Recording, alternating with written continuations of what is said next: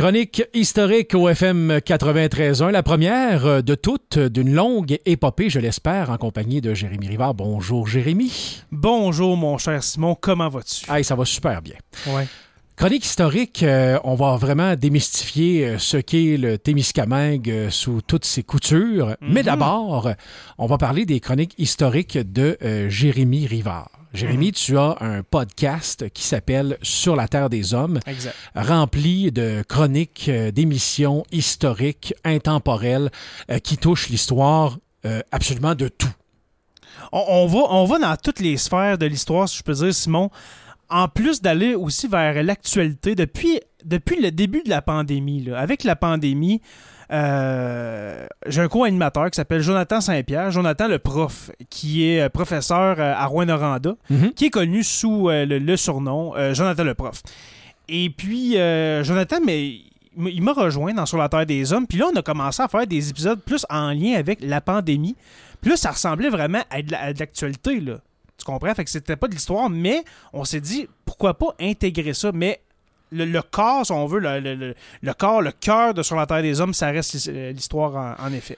Mais même si on touche à l'actualité, l'actualité façonne l'histoire de demain de toute façon. Ben justement, d'où notre, euh, notre, euh, no- no- notre phrase fétiche à tous les jours, nous écrivons l'histoire. À, à- à la fin de chaque épisode, je finis comme ça parce que c'est vrai, parce que des fois, on n'a pas idée comment ça peut être euh, incroyable, ce- qu'est-ce qu'on peut vivre le, le, le- jour où est-ce qu'on enregistre. Par exemple, un, un exemple qui est arrivé euh, le 6 janvier dernier, en 2000, euh, ben, 6 janvier 2021, Oui. euh, quand il y a eu l'attaque sur le Capitole euh, à Washington Oui.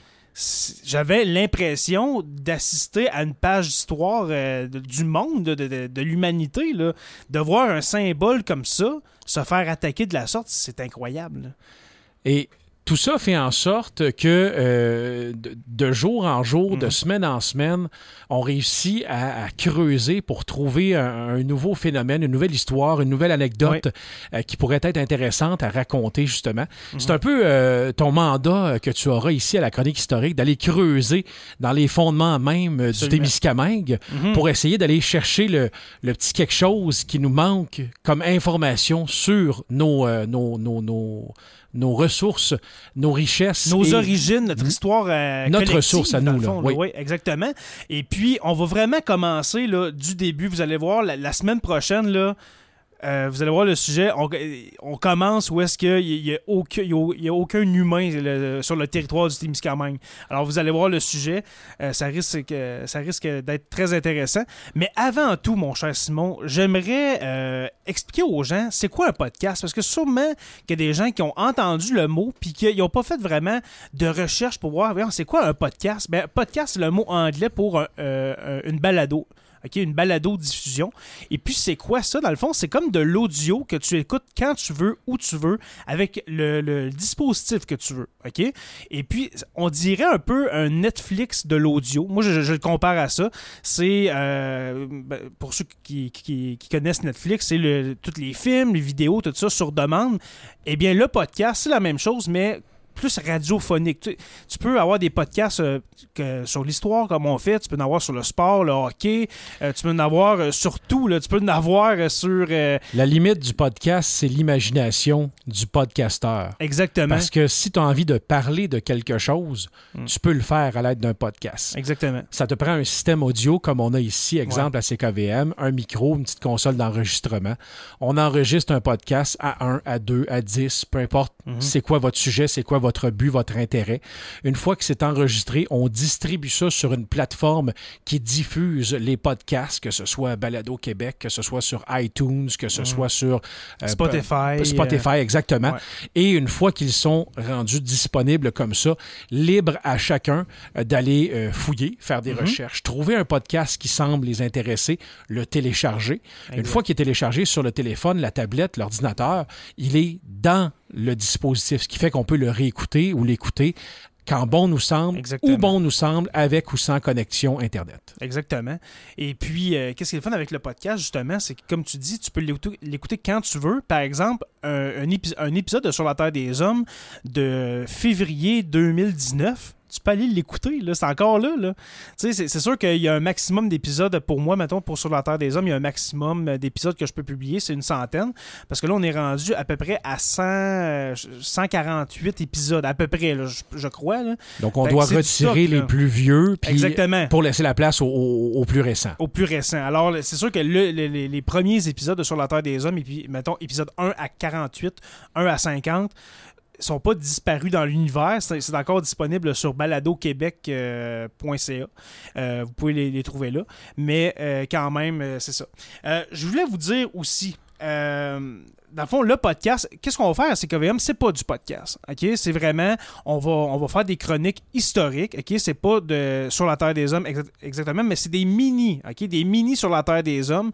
Et puis, euh, j'étais vraiment content qu'on me propose ça, Simon, et puis de retrouver le micro avec toi, mon cher ami. J'étais très heureux. Tout le plaisir est pour moi, bien évidemment. Et ce, que, ce qui m'intéressait, effectivement, contrairement euh, au podcast que, tu fais, c'est que ce sera effectivement un flash. Ce sera court. Ce sera un, 5 à 7 minutes. On n'aura pas le temps d'entrer complètement dans le vif du sujet, mm. mais bien sûr de donner là, quelques bonnes informations primaires pour accrocher l'auditeur. Mm-hmm. Et ce qui est intéressant aussi, différemment du podcast, c'est que nous, on est en direct. Ce qui fait en sorte que si on veut pas manquer une parcelle de notre Témiscamingue préféré, il faut être au rendez-vous tous les mercredis à 8h15. Sinon, pas, nécessairement que ça va être complètement chronologique puis que si on en manque un, on va tout perdre, mhm. mais ça va nous, nous, faire ça va faire en sorte qu'on va manquer peut-être une petite tranche du Témiscamingue. Donc, on vous invite tous les mercredis 8h15 pour ce podcast relié euh, à l'histoire qui sera fait en direct ici à CKVM, chronique historique en compagnie de Jérémy Rivard.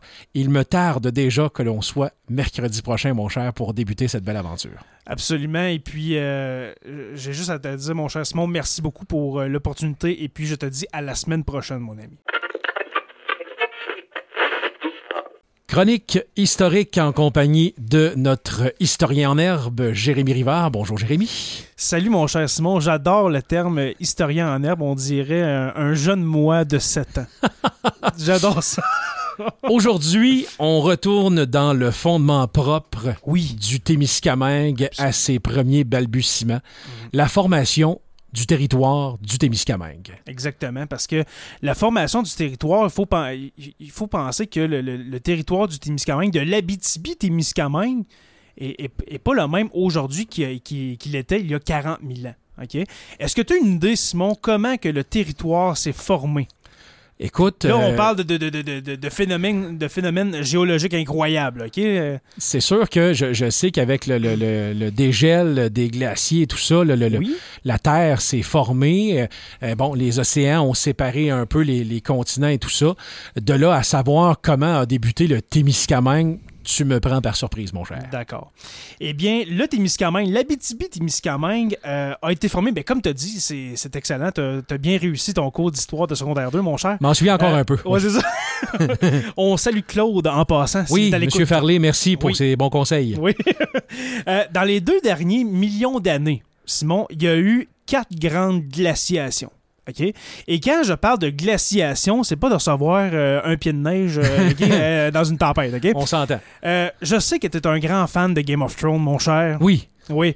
Eh bien, le mur dans Game of Thrones, le mur de glace, eh bien, ça ressemblait un peu à ça euh, les, dans le fond, les glaciers qui recouvraient le, territoire. Et puis encore plus, parce qu'on parle de plusieurs centaines de mètres, voire des kilomètres d'épaisseur. De glace. De glace. Par-dessus la Terre. Exactement, par-dessus la Terre. OK?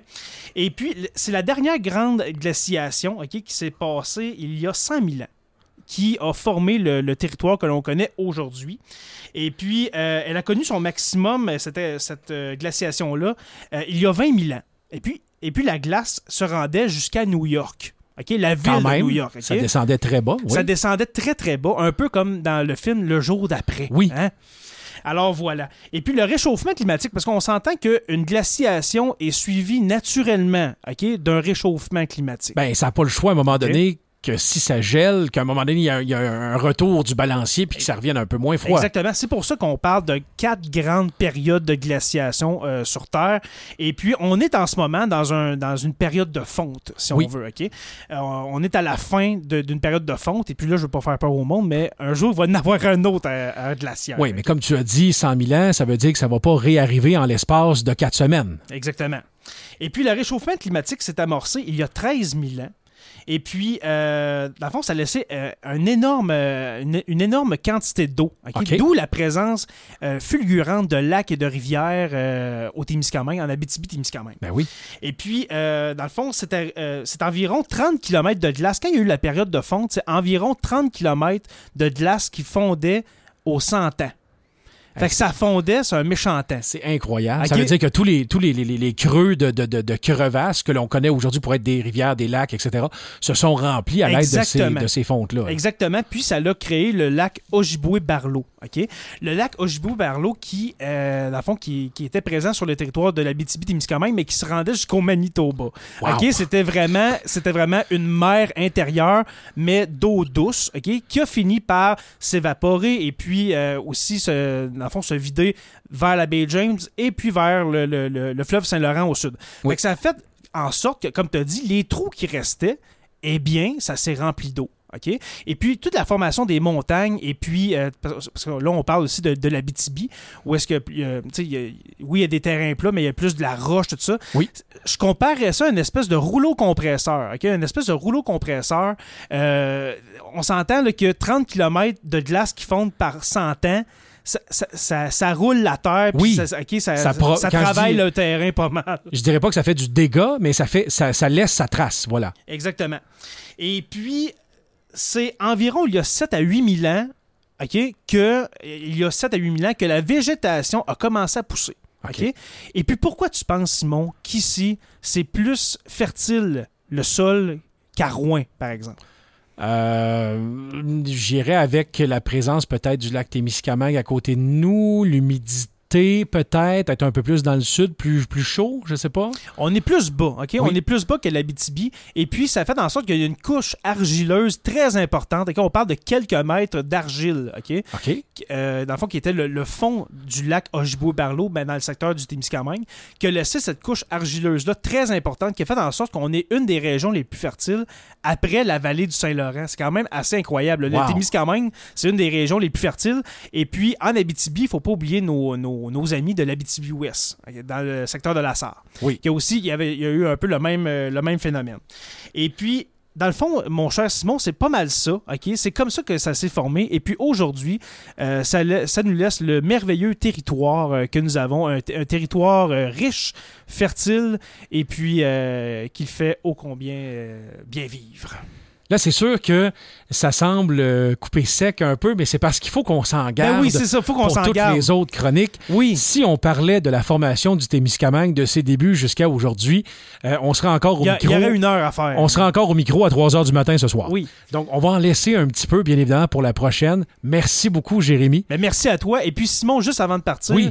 euh, je vais vous laisser avec mon prochain sujet de la semaine prochaine pour vous donner un peu l'eau à la bouche sans, sans faire de jeu de mots avec euh, les glaciers qui fondent à Oui. un coup de 30 km par 100 ans. Euh, la semaine prochaine, on va aller voir nos amis de la BTB. Je sais que c'est euh, c'est une chronique purement témiscamienne, mais je veux parler de la faille de Cadillac qui Oui. a fait en sorte que les villes de Rouen, Malartic, Val-d'Or ont émergé. Et puis, on va aller du côté de la BTB la semaine prochaine. Merci beaucoup, Jérémy. Merci. Chronique historique en compagnie de Jérémy Rivard, notre historien en herbe. Bonjour, Jérémy. J'adore encore le terme historien en herbe, Simon. Euh, Je vais- Simon, je te salue. Je vais le garder, je- vu que tu l'aimes, justement. Euh, on parle de cette chronique, oui, exclusivement euh, du Témiscamingue, mais pour Oui. mieux comprendre la formation du Témiscamingue, faut se diriger un petit peu plus au nord pour parler de cette fameuse faille de Cadillac. Oui, exactement, mon cher Simon. Et puis là, ça va être pas mal la deuxième partie de, de la formation du territoire qu'on a fait euh, la semaine dernière. OK. Et puis, euh, je voulais vraiment parler de la faille de Cadillac, euh, qui est vraiment euh, de renommée mondiale, faut-il le rappeler, euh, surtout à, à cause de, de ses gisements métallifères euh, incroyables, Mhm. et de la formation des principales villes de la BTB qui se sont formées euh, dans son pourtour. Alors, c'est quoi la faille de Cadillac exactement? Et pourquoi qu'on dit la faille de Cadillac? Eh C'était ma première question. Oui. Vas-y. c'est pas à cause que toutes les principales mines sont à Cadillac, hein? tu, tu- sûrement que tu, tu l'auras deviné. Notre- Mais il y a eu des mines, par exemple, à Oui, Cadillac. oui, mais il n'y en a pas 12 là, puis le reste, euh, on verra. Là. Non, non. Exactement. C'est une faille qui s'est euh, formée il y a de- des milliards d'années. Là, on parle de 2,5 milliards d'années. Euh, dans le fond, pourquoi on appelle ça la faille de Cadillac? Ben, c'est parce que c'est dans le canton de Cadillac où se retrouvent les prin- ces principales villes-là. OK. Alors, c'est une anomalie gé- géologique qui, a- qui a un impact majeur sur l'histoire minière du Québec et surtout sur la, la- la- la colonisation euh, abitibienne. hein. Là, on parle pas de Témiscamingue, mais ben, bien sûr de, de l'Abitibi. Elle est longue de 320 km, mon cher Simon, cette faille-là, et Quand puis se, se retrouve euh, du côté du Québec, mais aussi dans le nord-est ontarien, euh, dans le secteur de Kirkland Lake, euh, etc. Et puis, euh, comme j'ai dit, ça s'est for- formé il y a 2,5 milliards d'années. Euh, lorsque la fissure se forme, c'est une fissure qui s'est formée dans le bouclier canadien. Et c'est pour ça qu'on appelle ça une faille. Oui. Et puis, cette fissure-là s'est remplie de magma. Et puis, avec la solidification de ce magma, euh, de ce magma-là, eh bien, il y a eu plusieurs euh, métaux précieux qui s'y sont formés, dont l'or, le cuivre, le nickel, etc. D'où l'apparition de ces mines euh, que l'on que retrouve un peu partout euh, en Abitibi parce qu'on a fait des, des, recherches et euh, on a creusé un peu partout pour retrouver ces gisements, ces gisements miniers-là. Exactement. Et puis, au début du 20e siècle, c'est là qu'on on se rend compte de la richesse de cette faille-là. Et puis que les principales villes, euh, comme j'ai comme nommé tantôt, de Rouen, de Val-d'Or, de Malartic, vont être fondées sur son pourtour. Et puis, ce phénomène est à l'origine de la ruée vers l'or en Abitibi-Témiscamingue, comme j'ai dit. Et puis, euh, comme j'ai dit, OK, les plusieurs villes. Euh, en 1934, Oui. en 1934, le prix de l'or augmente considérablement, passant de 20 à 35 l'once. Là, on parle vraiment du début du 20e siècle, parce Oui. que là, aujourd'hui, je me suis pas renseigné, mais dans les dernières années, ça tourne alentour de 1500 à 2000 l'once. Alors, c'est vraiment, euh, c'est pas près de baisser. Non, pas du tout. Puis euh, quand même, de 20 à 35, c'était un bon euh, faramineux à l'époque. là. Exactement. Absolument. Et puis, c'est alors qu'il va y avoir une ruée vers l'or, et puis il va y avoir une vingtaine de mines d'or euh, qui vont voir le jour dans la région dans les cinq années suivantes, euh, dans les années 30. Euh, c'est d'ailleurs dans ce contexte qu'est fondée en 1939 la ville de Malartic, qui sera au cœur de la production d'or en région. Parce qu'on on, se souvient que Malartic, il y a eu un, gros boom et puis ça, a baissé. Et puis là, c'est revenu avec la mine, la, la grosse mine à ciel ouvert qu'on connaît depuis maintenant 10-15 ans. Oui. Absolument. Et puis en 1937, c'est près de 400 hommes qui sont employés aux mines canadiennes Malartic, Sladen et East Malartic. OK, alors c'est pas beaucoup, mais quand même, c'est vraiment important pour l'époque. Et puis au cours de l'année suivante, le nombre de ces employés va doubler. Quand même? Du nombre De de l'année suivante. De l'année suivante. Wow. Absolument. Et puis selon les statistiques de l'époque, en 1941, c'est près de 600, euh, près de 600 des habitants de Malartic, euh, sur une population de 2895, sont des immigrants européens. Ah, tiens, OK, donc. puis ça, c'est quelque chose qu'on ne sait pas vraiment de la BTB. C'était les villes de Malartic, surtout Rouen, c'était les villes les plus cosmopolites. Euh, de l'époque au Québec. Ça, on, on s'en souvient pas. C'est pour ça qu'on re- qu'on retrouve des. Pas de mosquée, comment t'appelles ça là? Une synagogue juive. Voilà. Euh, une, euh, une église orthodoxe russe. Pourquoi qu'on retrouve ça à Rouen aujourd'hui, tandis que tu sais, aujourd'hui, on, on retrouve plus vraiment de ces communautés- communautés-là? à c'est cause parce des que- vestiges de ces gens-là qui Exactement, il y avait beaucoup de, de- de gens d'un peu partout euh, qui, qui venaient. Et puis, les principaux groupes ethnoculturels présents à cette époque sont les Canadiens français, les, les Irlandais, les Anglais, les Écossais, les Italiens, les Polonais, les Russes, les Hongrois, les Chinois et puis les, euh, les Yougoslaves. Alors, c'est pour aujourd'hui, là. On s'y attendrait pas, Ben non, vraiment pas. Tu sais, quelqu'un qui sait pas, c'est comme, ah ouais, il y avait des Yougoslaves, des, des Russes. Ben oui, vraiment beaucoup. Et puis pourquoi? Ben c'était parce qu'à l'époque, dans ces, dans ces contrées-là, ben, il y, a- il y a soit une crise économique, une famine, etc. Et puis on a euh, la promesse d'un avenir meilleur euh, en Abitibi, hein, dans Oui. les mines. Et puis, euh, c'est pas mal ça, je te dirais, pour cette semaine, mon cher Simon, pour la faille de Cadillac et puis les mines. J'ai tout le temps l'impression de couper sec. Au mais on a un temps euh, précis et puis j'essaie, j'essaie de, le, de le respecter. Et après ça, ben, euh, viendra la, la- la migration vers le sud, vers le Témiscamingue. Oui, exactement. Et puis la semaine prochaine, on, on va parler des, des premiers occupants euh, du territoire euh, du Témiscamingue, qui sont les Anishinaabe, euh, qui sont ici depuis des milliers d'années, faut-il le rappeler. Avant de quitter Simon, Oui, me permets-tu de faire une petite plug tout à fait. pour le podcast de Sur la Terre des Hommes? Oui. On a un Patreon. Et puis là, sûrement, Simon, tu vas me demander qu'est-ce qu'un Patreon? Qu'est-ce qu'un Patreon? Un euh? Patreon, c'est une plateforme de sociofinancement. OK? Et puis, euh, l'avantage euh, que vous avez euh, en accédant au Patreon de Sur la Terre des Hommes, c'est d'écouter des, épi- des épisodes exclusifs qu'on appelle les Historiarum, OK? qui sont des épisodes à peu près d'une demi-heure 45 minutes. OK? Parce que là, on rappelle, euh, on rappelle aux gens que Sur la Terre des Hommes, oui, je viens faire des chroniques his- historiques, mais c'est un podcast. Oui. OK? Et puis, euh, si vous voulez nous encourager, et puis ça serait vraiment apprécié pour les gens du Témiscamingue, mobilisez-vous. OK?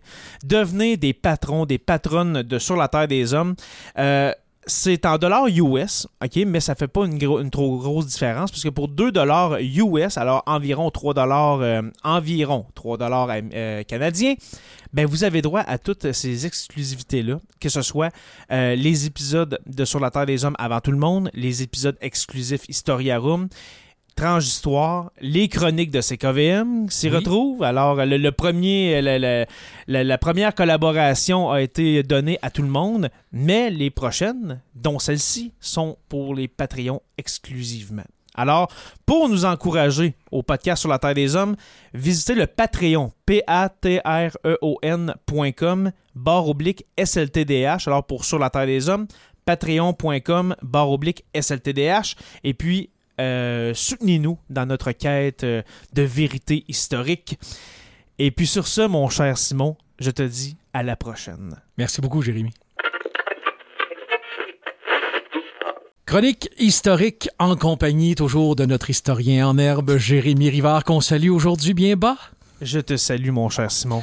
Après avoir euh, fait l'éloge de la construction de l'Abitibi par la faille de Cadillac et tout ce, ce regorgement de, euh, de, de réseaux de mines, on descend vers le Témiscamingue pour parler des premiers peuples qui y ont habité. Et puis là, vous euh, vous, vous vous rendez compte de, de- de la non-chronologie de- de- des chroniques. On fait un saut dans le temps, mais un retour dans le temps, si je peux dire, mon cher Simon. Oui. On remonte à il y a des milliers d'années, à environ euh, 5 à 7 000 ans. Où est-ce que les premiers peuples autochtones sont arrivés sur le territoire du Témiscamingue? Et puis là, je parle pas de l'Amérique du Nord, parce que l'Amérique du Nord, ça, on, fait des découvertes à, tout- à- à tous les ans, mais là, on est à peu près autour de 30 à 40 000 ans euh, pour euh, la- la- l'arrivée des premiers peuples euh, qu'on dit autochtones, qui, Oui. qui sont, qui sont arrivés d'Asie, qui ont traversé le détroit de Bering pour arriver en Amérique du Nord. Euh, le, le- pour, euh, pour le cas du Témiscamingue, comme j'ai dit, c'est à peu près 5 à 7 000 ans. Et puis, je voulais euh, parler aujourd'hui surtout de tous les peuples autochtones qui peuplent justement le territoire du Témiscamingue parce que il y en a vraiment beaucoup. Je pense pas qu'il y en a juste deux, là. Non, exactement. Au contraire. Il y en a vraiment, vraiment beaucoup. Et puis, euh, tous ces, euh, tous ces peuples-là, on, on va les, les, les mettre dans la même catégorie qu'on appelle les Anishinaabe. ok? OK. Et puis, Anishinaabe en, en français qui veut dire les êtres humains. OK? Sû- Sûrement qu'il y a certaines personnes qui le savaient, là, mais les êtres humains. Et puis, pour dater l'arrivée des Autochtones, les premiers Autochtones au Témiscamingue, qu'est-ce qui, euh, comment on s'en est rendu compte? Euh, c'est bien sûr grâce à notre fameux euh, fort Témiscamingue, Oui. ici à Ville-Marie, hein, à Duhamel-Ouest, comme on dit. Et puis, aux alentours du lac Opasatika, euh, dans le coin de Montbéliard, euh, Rouen-Noranda, euh, dans, dans ces coins-là, qu'on Oui. appelle aussi le lac Long. OK? Pourquoi? Ben parce que c'était deux sites très fréquentés par les peuples autochtones dans, euh, à leur apogée, si je peux dire. Et puis, pourquoi? Ben, le fort Témiscamingue, pourquoi qu'il y avait des rassemblements là? Pourquoi que c'est là qu'on retrouve, euh, ben, qu'on a retrouvé, par exemple, le plus... euh, soit de, de pointes de flèches, etc. C'est De que vestiges. de vestiges Oui. autochtones, c'est que c'est- l'été, c'était là où est-ce qu'il y avait les plus gros rassemblements de, de- de divers peuples. Et puis aujourd'hui, je veux parler de ces peuples-là. OK? Qui, au Témiscamingue, qui qu'on retrouvait euh, jusqu'à l'arrivée des, des Euro-Canadiens, ou autrement dit les Blancs. OK, voilà. Euh, les groupes que je vais nommer étaient principalement des nomades ou semi-nomades. Alors, euh, des nomades, ça veut dire c'est des gens qui, euh, qui, voyaient, qui, qui se déplacent au gré des, euh, de la chasse, ok, de- qui suivent le gibier, etc. Et puis, c'était pas mal alentour du Témiscamingue que les peuples que je vais nommer se, se trouvaient. Mhm. Et puis, pourquoi je dis semi-nomade, c'est que en période estivale, eh bien, ces peuples-là s'arrêtaient pour la pêche notamment. OK? Alors, parmi les, les groupes euh, recensés, nous pouvons nommer les Témiscamingues. OK? Pourquoi on appelle ça l'Abitibi-Témiscamingue? C'est que Abitibi, les Abitibi, c'était un peuple qui était, euh, qui était surtout euh, situé dans, dans- dans- sur Dans le, le territoire de. Oui. hein? Et puis les Témiscamingues, ben, sur le territoire du Témiscamingue. Alors, le principal qu'on retrouve ici, euh, avant notre arrivée, c'est les Témiscamingues, OK? qui couvrent le territoire entourant le lac Témiscamingue jusqu'à Matawa. Quand même. OK, alors c'est vraiment un énorme territoire qu'il couvre. On a aussi les Otago euh, Twi- Twimin. Alors les Otago Twimin euh, dans le secteur du lac du Moine, Kipawa jusqu'au lac Victoria. OK?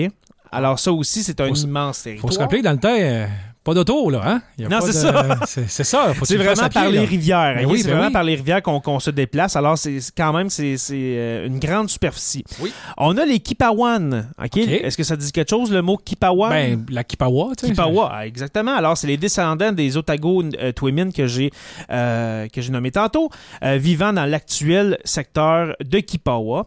Les, A- les Matachewan, Matachewan. les Matachewan vivant aux abords du lac Matachewan en Ontario jusqu'à Mhm. la rivière Montréal, qui est un secteur de pêche très prisé.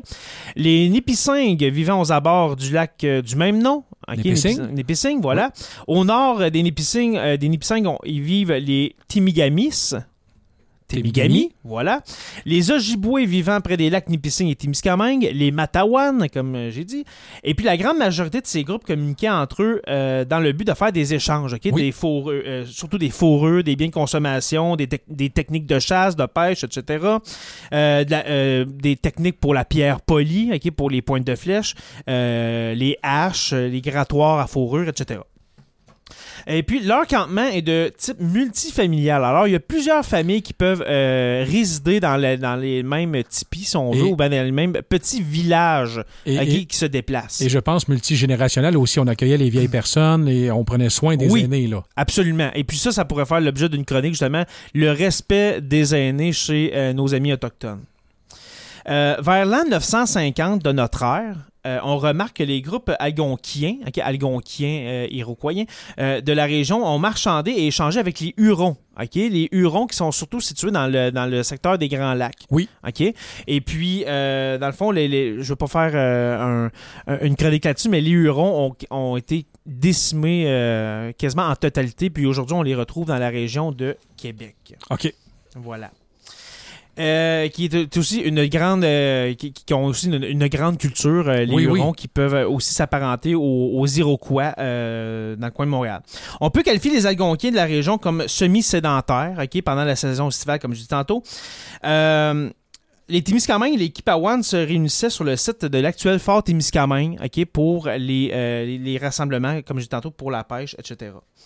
Et puis, euh, c'est à notre arrivée que leur mode de vie a, a été grandement affecté. Notre mode de vie euh, à l'européenne, notre, notre, notre côté, euh, si je peux dire, conquérant Oui. à notre côté conquérant qui, a, qui, a, qui a malmené leur mode de vie, euh, malheureusement. Et puis, ça fait qu'aujourd'hui, justement, on a euh, encore ces groupes qui sont, euh, qui, qui sont présents, malheureusement pas comme à l'époque, si je peux dire. Parce que le- le- le- ça aussi, ils ont dû pas être chassés, mais ils se sont fait déplacer puis se sont fait bouger Exactement. par euh, la colonisation des Blancs. Malheureusement, voilà. C'est toujours un plaisir, euh, Jérémy, d'en apprendre un peu plus, d'en voir un peu plus, effectivement. Si les gens euh, veulent en savoir un peu plus, il y a toujours le podcast sur la Terre des Hommes Oui. ainsi que le Patreon Oui. euh, qui peut être, euh, qui peut être euh, encouragé. Oui, voilà. Alors, patreon.com, P-A-T-R-E-O-N.com, barre oblique SLTDH pour nous donner un petit 2 par mois. Ce serait très apprécié. Et puis, la semaine prochaine, mon cher, on, on, on ne respecte toujours pas la chronologie. On, Oui. va par- on va parler du Château Cox. Sur, le Château Cox. Oui, le Château Cox sur le lac Témiscamingue.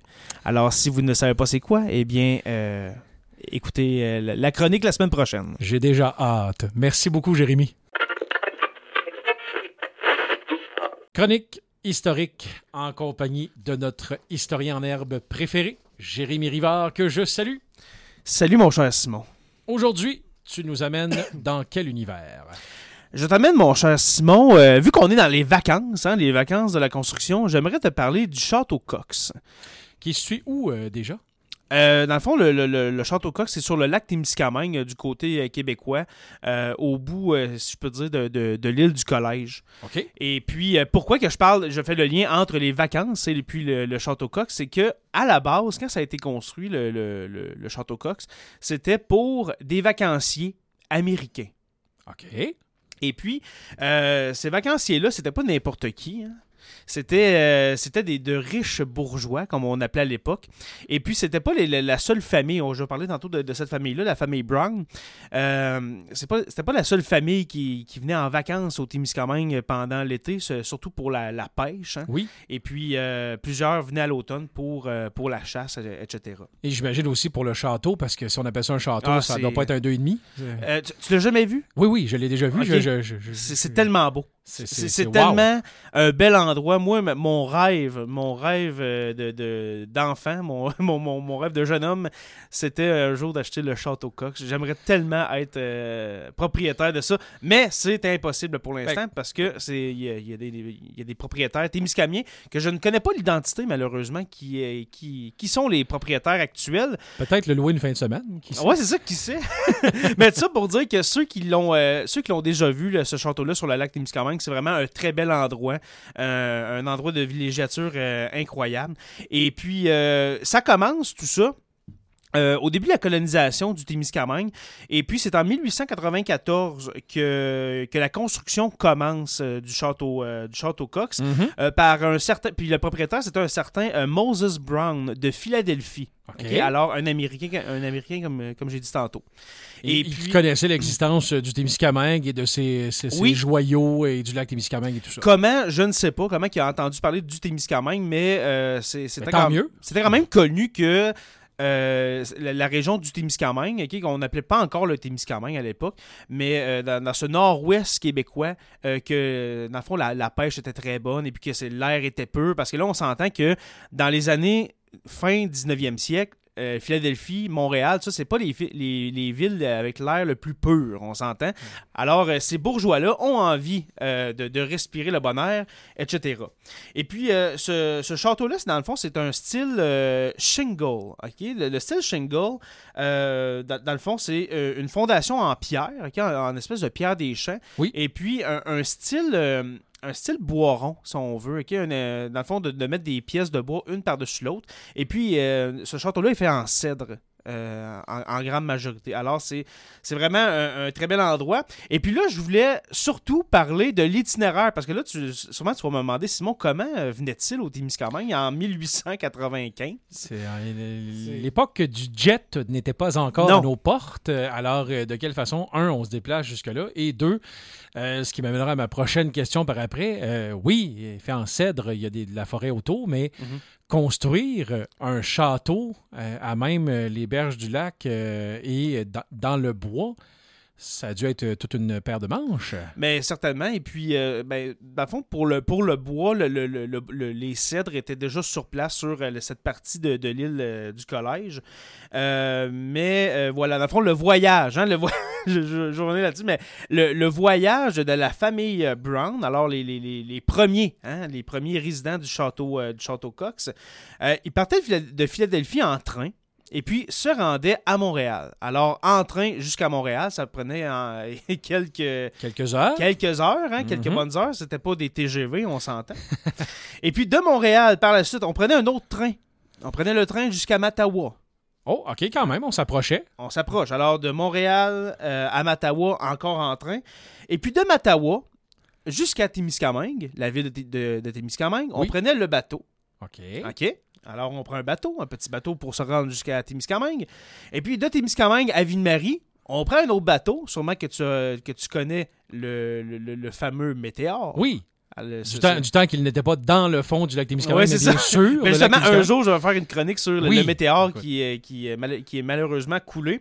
Alors, on prenait le météore jusqu'à euh, l'île du Collège, euh, cet endroit-là, et puis ça ressemblait à ça. ok? Ce, ce voyage-là, c'était c'est une bonne trotte. Là. Oui, oui, c'était un bon périple. Ouais, c'est un bon périple. ok? C'est une aventure de venir euh, à son chalet. ok?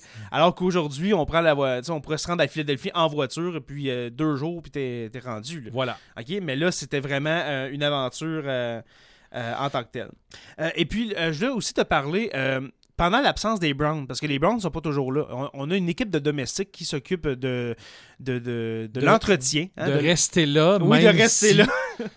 Mais surtout de l'entretien de, de, de l'intérieur de l'habitation et puis euh, du terrain, parce que c'est vraiment, euh, c'est c'est pas, euh, c'est pas de la friche. Là. On s'entend que c'est- ça, on- ça va être vraiment très, très beau, euh, comme aujourd'hui, dans le fond. Alors, on a une équipe de domestiques qui s'occupe du château, etc. Et puis, en 1907, Moses Brown a vendu la propriété à un certain Edwin Lebfried, ok, euh, qui était un homme d'affaires de New York, alors un autre Américain. Et puis, par la suite, plusieurs propriétaires euh, se sont succédés jusqu'en 1953 où Walla- Wallace Cox, OK? Là, c'est pour ça qu'on appelle ça, le, c'est pas le château Brown, mais le château Cox. Wallace Cox va avoir, euh, ben, va, va être euh, propriétaire de, de, de l'habitation, château, du oui. château, pendant à peu près 50 ans. OK, jusqu'au début des années 2000. Alors, c'est pour ça qu'on appelle euh, ce château le château Cox, parce que pendant un demi-siècle, c'est Wallace Cox qui va être propriétaire du château. Et puis aujourd'hui, comme j'ai dit en début de chronique, aujourd'hui, c'est la propriété d'un couple témiscamien euh, que j'aimerais beaucoup, que j'aimerais beaucoup, euh, là, je, lance un appel, là. si vous vous reconnaissez, j'aimerais vous parler pour peut-être faire euh, un épisode complet de Sur la Terre des Hommes sur ce château Cox-là. Alors euh, voilà, mon cher Simon, c'était tout.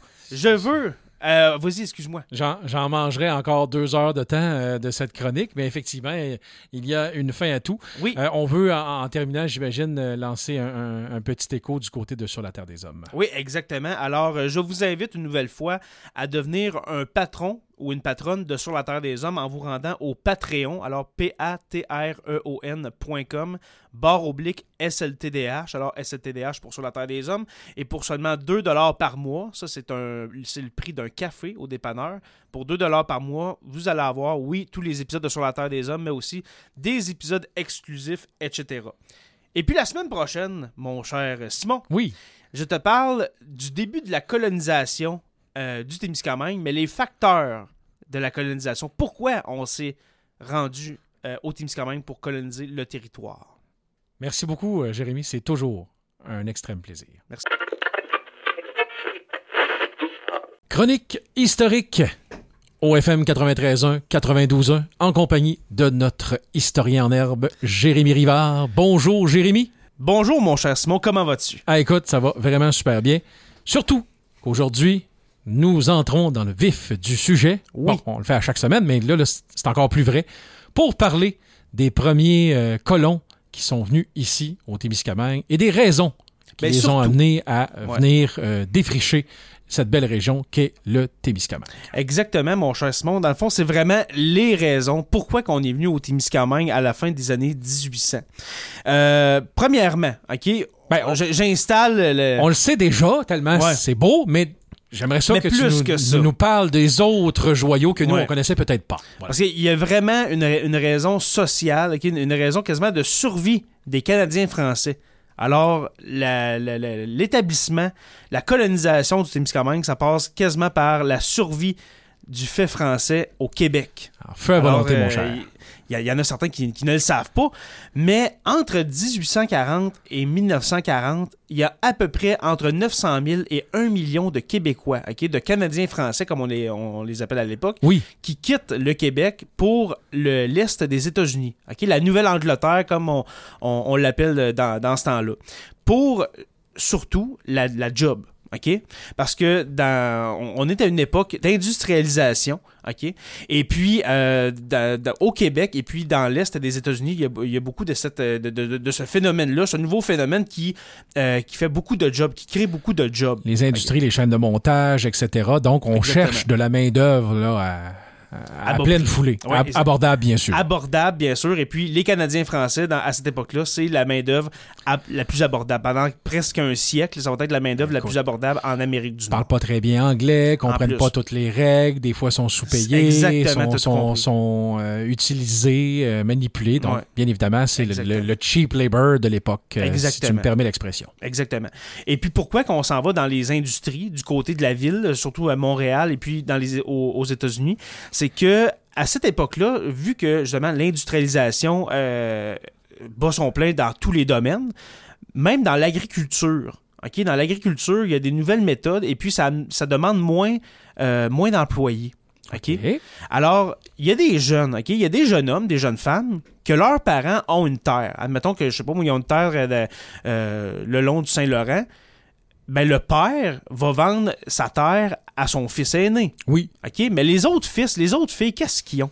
Puis on sait que dans le temps, les familles étaient nombreuses. Exactement. Donc, il y en avait peut-être 5, 6, 7, 8, 10, 12 qui, eux autres, n'avaient pas de terre. Là. C'est justement, puis dans, dans- ben, avant, le- avant l'industrialisation, ces jeunes-là, ben, ils allaient, ils allaient se défricher de nouvelles terres, tout simplement. Mm. Mais là, il n'y en a plus de nouvelles terres. OK? Euh, au, au milieu des années 1800, là, il n'y en a plus de nouvelles terres, c'est, c'est plein. Mais là, où est-ce qu'on s'en va? Ben, on va aller, faut travailler. On s'en va dans les villes, dans les industries, etc.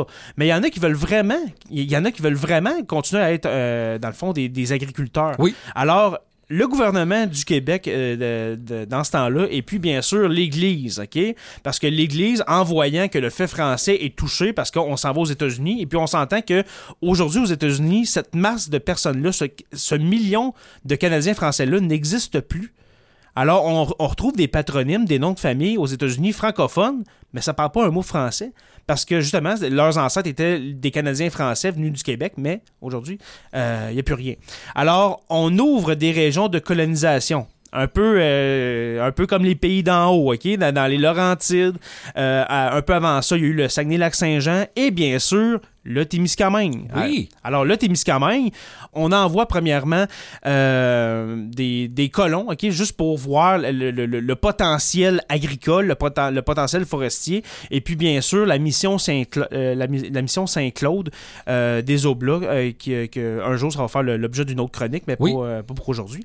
Mais on envoie des premiers colons pour voir le potentiel, etc. Et puis, on se rend compte que, je, je pense que je l'ai dit dans ma première ou ma deuxième chronique à CKVM, le potentiel agricole du Témiscamingue, là, c'est comme la vallée du Saint-Laurent. C'est exponentiel. C'est incroyable. Alors, on voit ce potentiel-là.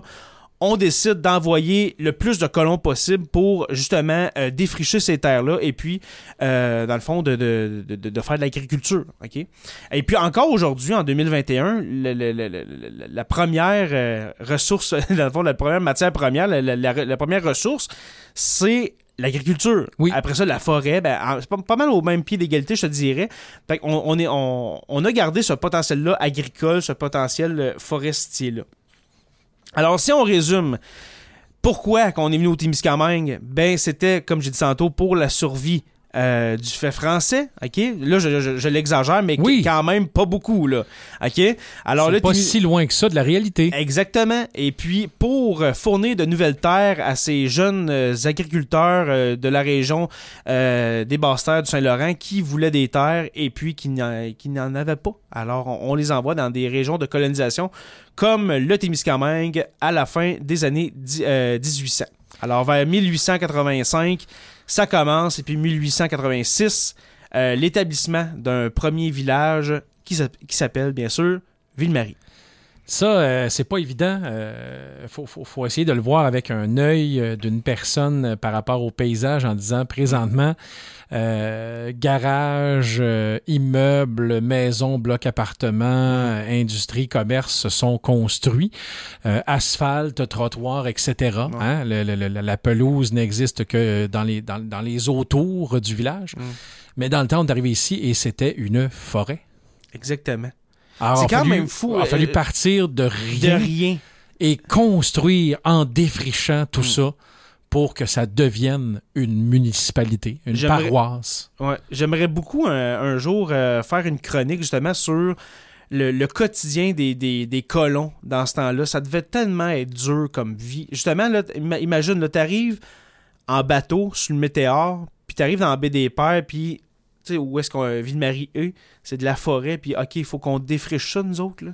faut qu'on enlève arbre par arbre, dessoucher chaque arbre, Il y a rien faire construit. des champs.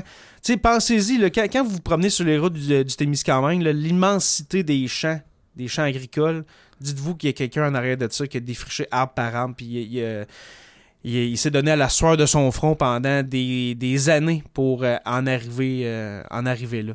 Alors euh, voilà mon cher Simon, c'était tout pour moi. Mais avant, je veux une nouvelle fois euh, plugger, comme on dit, euh, le Patreon de Sur la Terre des Hommes. C'est quoi Patreon? C'est euh, pour nous encourager financièrement. Et puis là, on parle pas de 1000 dollars, on parle de 2 dollars par mois, pas par jour, mais par mois. Si vous voulez devenir un patron, c'est bien simple, allez au patreon.com, alors P-A-T-R-E-O-N.com, barre oblique SLTDH, SLTDH pour Sur la Terre des Hommes. Et puis, pour 2 dollars par mois, vous avez euh, tous nos épisodes avant tout le monde. euh, des épisodes exclusifs, euh, des chroniques de CKVM peut-être même. Alors, euh, c'est vraiment très avantageux. Et puis, je te dis à la semaine prochaine, mon cher Simon, où est-ce qu'on va parler de Lorrainville. J'ai déjà hâte. Voilà. Merci, Jérémy. Merci. Chronique historique en compagnie de notre historien en herbe préféré, Jérémy Rivard, que je salue. Bonjour, Jérémy. Bonjour Simon, comment vas-tu? Ah, écoute, euh, quand tu es là, ça va toujours bien. Et là, ça va encore mieux ce matin parce que tu vas parler de mon village natal. Oui, Et j'ai parlé de Lorrainville. ben justement, mon cher Simon, j'avais en tête euh, de, de parler de Lorrainville à cause de toi, justement, parce que tu es un amoureux de ce village-là. Est-ce que, est-ce que je me trompe? Écoute, euh, je, je l'ai quitté par, euh, par étude Mhm. et pour rencontrer l'amour de ma vie. Mais par la suite, je m'y suis rétabli et écoute, tout de Lorrainville me plaît. J'adore ce village-là et c'est vraiment un village complet. Village qui, soit dit en passant, n'aurait pas dû exister. Ben, en- je, je voudrais pas dire qu'il n'aurait pas dû exister, mais l'histoire de Lorrainville, c'est vraiment drôle. Oui. Parce que j'aimerais parler justement de Lorrainville parce que c'est drôle l'histoire de la fondation du village. en passant, euh, cette chronique-là, je l'ai lue, ben, pas pas je l'ai lue, mais les informations que je vais dire, je l'ai lue dans, dans le, dans le livre Le Témiscamingue, euh, la région et ses habitants. Je pense que c'est ça le, le titre, de, le titre de, de Marc Riopel. OK? Et puis, c'est vraiment très cocasse. Est-ce que tu as une idée comment que Lorrainville a été fondée, mon cher? Je te laisse le dire, mais oui, parce que j'ai été guide touristique Ah, à ok. Lorrainville pendant deux ans. Alors, c'est pour ça que je suis vraiment au courant. J'ai très hâte que tu racontes euh, cette belle histoire de la création de Lorrainville. Parfait. Euh, je, vous, je vous ramène au début des années 1900. OK? On est vraiment en 1900. Euh, Lorrainville n'existe pas. OK? Ça, ça n'existe pas encore. À, à cette époque-là, il y a Ville-Marie dans les environs c'est pas mal tout. OK? Lorrainville, on appelle ça Duhamel-Est. OK? Pas À l'époque. Duhamel-Ouest. Comme Oui. aujourd'hui, on a Duhamel-Ouest euh, dans le coin du golfe de Ville-Marie, Duhamel-Ouest en sortant de Ville-Marie euh, pour aller vers Lorrainville, mais c'est Duhamel-Est parce que c'est le canton. euh, Peut-être qu'il y a des gens qui ne le savent pas, mais Ville-Marie et puis les environs, c'est le canton de Duhamel. OK? Oui. Alors, c'est pour ça qu'on appelle ça Duhamel-Ouest aujourd'hui. Mais pour revenir à Lorrainville, c'est Duhamel-Est. Et puis, il y a des gens, OK, sur l'actuel Lorrainville, à l'actuel Lorrainville, qui veulent faire leur village. OK? Ils veulent fonder leur village, ils veulent pas être juste des gens de- du canton de Duhamel-Est. Et puis là, on veut vraiment, on veut vraiment avoir notre village. Mais à cette époque-là, pour avoir l'autorisation de créer une municipalité, Oui. Une Là, paroisse. Une, une paroisse, oui, voilà, on va prendre les termes, euh, les termes de, de cette Religieux de l'époque. Oui, c'est ça. Alors, pour euh, développer une paroisse, euh, il faut demander à l'évêque. Oui. Il faut avoir l'autorisation de l'évêque, qui dans ce temps-là s'appelle Monseigneur Lorrain. Oui. OK? Et puis, on va demander à Monseigneur Lorrain de, de fonder notre paroisse. Et puis, le Monseigneur Lorrain, tout bonnement, de répondre non. OK? Il n'y aura pas de nouvelle paroisse parce que votre clocher, parce que l'église était en construction. Et puis, l'église de Lorrainville, de la future Lorrainville, et puis l'église de Ville-Marie étaient à moins de 10 km l'une de l'autre. Et on sait que dans le temps, pour avoir deux paroisses, pour s'assurer d'avoir assez de terre, de défrichage et tout Exactement. ça, devait Exactement. être séparé par au moins 10 km 10 entre kilomètres. les deux clochers. Exactement. Et puis là, on se dit, ben là, il on, a besoin de notre village, là, parce que là, à, cette époque-là, c'est comme un, petit hameau. Là, Ben oui. Et, Et, puis, et les- la construction est déjà commencée. exactement. Alors, on peut pas reculer. on peut pas reculer euh, pour Lorrainville. On n'a pas encore le nom du village encore dans ce temps-là, mais pour notre paroisse, on peut pas reculer. Alors, qu'est-ce qu'on dit à Monseigneur Lorrain? C'est venez voir par vous-même. On va partir de Ville-Marie, de l'église, et puis on va aller sur le site de la future paroisse. Vous allez voir que Oui, vous allez voir, il y a assez 10 loin. km. On, on vous ment pas, il y a 10 km. Alors, Monseigneur Lorrain. Monseigneur Lorrain de répondre Bien sûr. Bien sûr, je vais, je vais aller visiter vo- votre future paroisse et puis je vais, euh, je vais répondre euh, de, de- de- de par- cette par la- demande-là. par la bouche de mes chapelets. Voilà. Euh, S'il y a euh, moyen de faire une paroisse. Alors, euh, Monseigneur Lorrain arrive au quai de Ville-Marie, l'actuelle marina de Ville-Marie, qui est en face, hein, pour ceux qui, euh, qui, qui sont en vacances en ce moment, qui écoutent la chronique, euh, qui est l'église est en face de la marina, ok, Oui. de Ville-Marie. Alors, on va chercher Monseigneur, on, la- on, on part à pied, hein, pas à cheval, parce que c'est comme un petit chemin qu'on peut pas vraiment se rendre euh, avec des carrioles, etc. Exactement. Alors, on part avec euh, Monseigneur euh, à pied. Et puis là, on, on sort de Ville-Marie et puis on fait des détours. OK? Genre, on fait des détours dans le bois. Ils ont On passé par le rang 5. Là, Ouais, c'est ça. on vire en rond, on revient, on retourne. Et puis là, on arrive à l'église. Et puis de, de, de- et De- puis de, dire à Monseigneur, voyez le, voyez le temps que ça a pris, c'est 10 km. Là. Ça n'a pas le choix. Ça fait tellement longtemps qu'on marche. Et puis, ça n'a tellement pas le choix que Monseigneur Lorrain va dire absolument, absolument, il y a 10 km et plus. Voici l'autorisation de fonder votre village. Et puis, comment vous, avez la- comment vous allez l'appeler? Ben, En votre honneur, Monseigneur, ce sera Lorrainville. Alors, c'est pour ça qu'on appelle le village de Lorrainville, en l'honneur de ce Monseigneur un peu mêlé, euh, qui, a marché à, travers bois pour se rendre sur le site. Alors, Lorrainville, voilà. Moi, j'ai su que euh, lorsqu'il était retourné à Ville-Marie avec une autre personne pas au courant du stratagème Ouais. de on doit être à 10 km du clocher et qu'ils ont pris euh, le vrai chemin en ligne droite Oui. et que ça faisait vraiment pas 10 km parce qu'entre les deux, je pense qu'on a peut-être en ligne droite euh, Euh, peu 6 km en ligne Ben, droite. Là. à- à- ouais, ça, en ligne droite, oui, mais avec le chemin d'aujourd'hui qu'on connaît, c'est à peu près 7-8. C'est ça, 7 ou 8 Alors, c'est vraiment pas réglementaire. Alors, quand il est arrivé à Ville-Marie, il me semble que dans les informations, les Mhm. archives, il y avait eu un petit quelque chose comme. euh, il me semble que ça n'a pas pris de temps euh, cette fois-ci. C'est Ouais, ça.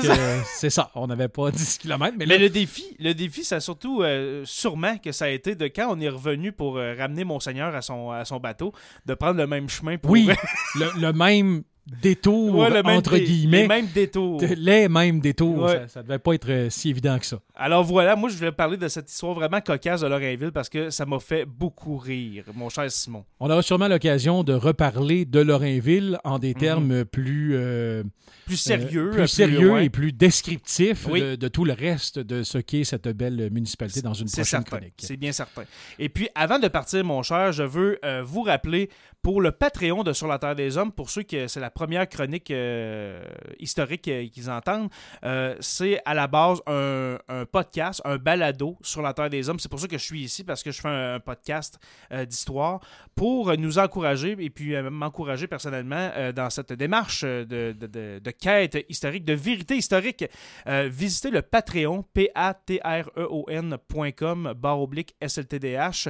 Et puis, pour 2 par mois, je répète, par mois, le prix d'un café au dépanneur Shell ici en face de, la station, eh bien, vous allez avoir tous les épisodes de Sur la Terre des Hommes euh, avant tous les autres. Les épisodes exclusifs qu'on appelle les Historiarums. Maintenant, les chroniques, toutes les chroniques de CKVM sont là-dessus. Euh, les transitoires, il y a du stock euh, pour les fins et les fous. Alors, patreon.com, barre oblique SLTDH. Voilà, mon cher Simon. Si vous êtes fan d'histoire témiscamienne et d'histoire en général, c'est le podcast à écouter sur la Terre des Hommes. Merci beaucoup, Jérémy. Merci. Chronique historique. À nouveau, avec notre historien en herbe par excellence, Jérémy Rivard, que je salue. Bonjour, Jérémy. Bonjour, Simon. Comment vas-tu? Écoute, comme je l'ai dit la semaine dernière et toutes les autres semaines, à chaque fois que je te parle, ça va bien. Ben, moi aussi. De quoi parle-t-on aujourd'hui? C'est un bon moment dans la semaine, Mais crois, ça. la, la chronique historique, là, pour connaître un peu no- notre, notre Témiscamingue, n'est-ce Oui, pas? le, le- le découvrir et le redécouvrir. Exactement. Aujourd'hui, mon cher Simon, on parle de Belle-Terre. Oh, Et puis Belle-Terre, la ville minière. oui, Oui, parce que plusieurs gens le, le- le savent, mais Belle-Terre, ça a déjà été la, la ville la plus grosse du Témiscamingue, avec Mhm. plusieurs milliers d'habitants. Je pense que ça s'est rendu à... Là, je veux pas avancer des chiffres, mais à peu près 4000, 5000 habitants. Ça a été vraiment une énorme ville. Et puis, c'est pour ça qu'aujourd'hui, on dit pas le village ou la municipalité de Belle-Terre. C'est elle a encore son titre de ville. Oui, Encore aujourd'hui. Même si aujourd'hui, on est, euh, je pense c'est moins de 300 habitants, si, si je me trompe pas. Mais euh, il fut un temps où... La euh, charge d'une ville, je pense, c'est 3000 pour tomber ville. Ouais. Mm. Ville-Marie, je pense qu'on a déjà descendu en bas de 3000. On, ça reste la ville de Ville-Marie. Ouais. La ville de Belle-Terre. Même chose. Aussitôt que tu as ton titre de ville, je pense que... Je crois que, que ça reste. Mhm. Je veux faire l'histoire de Belle-Terre, mon cher Simon. Comment en est-on arrivé à avoir une population de presque des, de 5000 habitants? Oui. C'est c'est vraiment quelque chose, tu sais, pour quelqu'un que tu dis, qu'il apprend en ce moment sur les ondes, que il y, a, des- il y a déjà des milliers d'habitants, sûrement qu'ils ne, ils ne, ils ne le croient pas, mais oui, en effet. Et puis ça, ça vient de- du passé minier de Belle-Terre. Et puis, le début, euh, si, mettons, on installe ça, le, le début du 20e siècle, dans Mhm. les années 1920-30, où est-ce que Rouen, Val-d'Or, euh, Malartic, euh, j'en ai parlé dans une autre chronique il y a, il y a que- quelques semaines, euh, à ce moment-là, où est-ce qu'on fait la prospection des, des- des principales villes minières, Oui. on bifurque vers Belle-Terre parce qu'on on, s'entend que Belle-Terre, c'est pas loin de la faille de Cadillac de Val d'Or. Si on, on fait, mettons, une ligne droite, on, on ferait une, une route droite entre Belle-Terre et Val d'Or, là, On est pas mal du nord c'est au à sud. côté, là. C'est, c'est, c'est, c'est directement au Oui. sud, la façon de parler. Exactement. Et puis, dans le fond, euh, c'est ça. Belle-Terre, c'est comme, euh, si on veut, euh, au sud de la faille de Cadillac. Alors, il y, avait un certain potentiel. Peut-être qu'on trouverait quelque chose là. Alors, euh, dans les années, euh, dans les années 20, au même moment où est-ce que Edmund Horn, euh, Edmund Horn, c'est celui qui a, qui a- qui a- qui a longé la faille de Cadillac jusqu'à Rouen, et puis, euh, dans le fond, qui, a donné un peu le nom de, de- de- du canton fonderie. de Rouen. C'est Ouais. un peu à- grâce à Edmund Horn si aujourd'hui il y a- il y, a une fonderie des mines autour de Rouen. Comme je dit tantôt, on, on va vers Belle-Terre.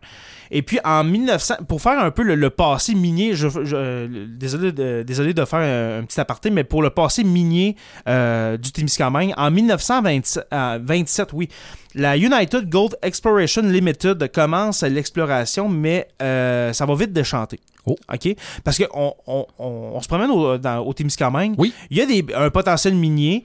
Et puis, euh, le projet va abandonner en 1936. OK. OK? Donc, euh, neuf ans plus tard.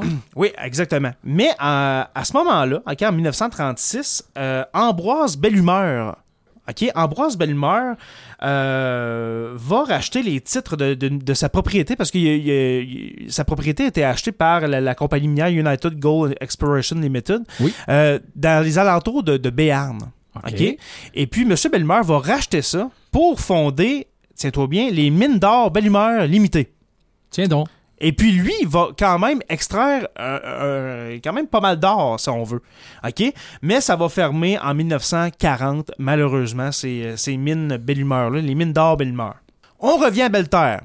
Les gens, dans les années 30, comme je disais tantôt, voient le potentiel de Belle-Terre, Oui. va, euh, vont prospecter dans les alentours de Belle-Terre.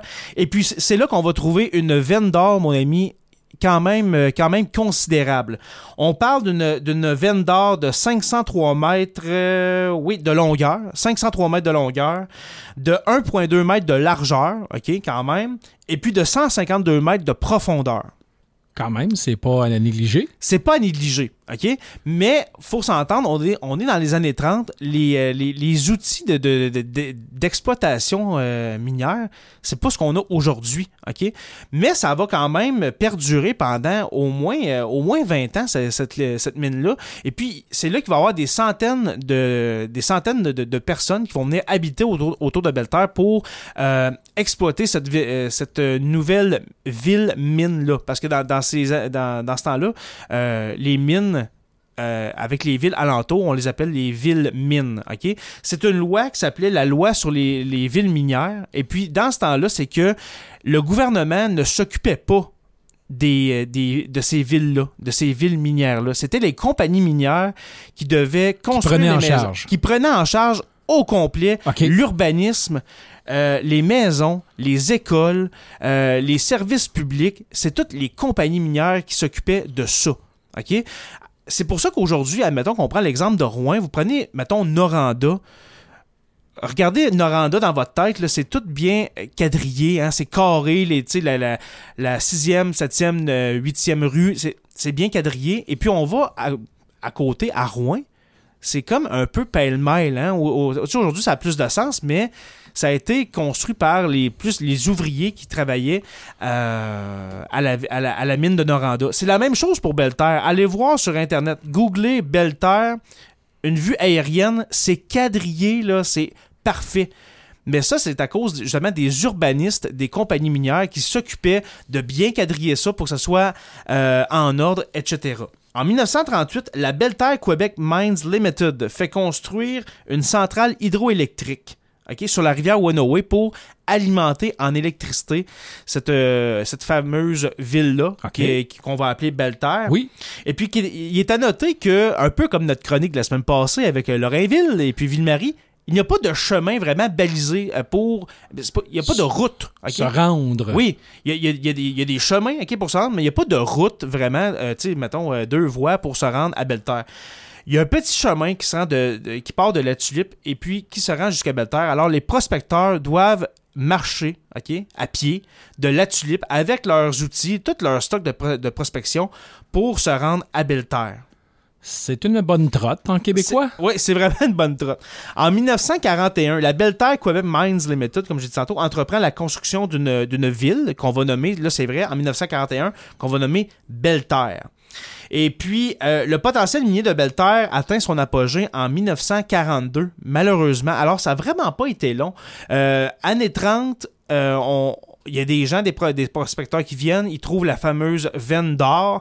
En 1942, ça atteint son apogée. On a pas mal tout découvert qu'est-ce qu'il y avait de potentiel minier aux alentours de Belterre. Et puis, ça va, euh, le potentiel minier, comme je dit, va descendre graduellement jusqu'en 1959, où est-ce que la compagnie minière va quitter les lieux parce qu'il y a, y a plus grand potentiel. Et puis, euh, un fait à noter, excusez-moi, un fait à noter, c'est qu'il y a eu une, une grosse baisse de, de l'exploitation minière de Belterre à cause de la Deuxième Guerre mondiale dans les années 40. Parce que on avait besoin des jeunes travailleurs pour, euh, pour aller servir sous les drapeaux. Oui. Alors, il y a, il y a pas vraiment. Il y a des gens, des, des fils d'agri- d'agriculteurs qui vont, euh, qui vont venir travailler à la mine, mais ça sera pas assez rentable pour euh, exploiter, euh, exploiter ça convenablement. Alors, euh, c'est ça, ça va vraiment descendre le potentiel. Et puis en 1959, comme j'ai dit, ça va euh, complètement euh, fermer.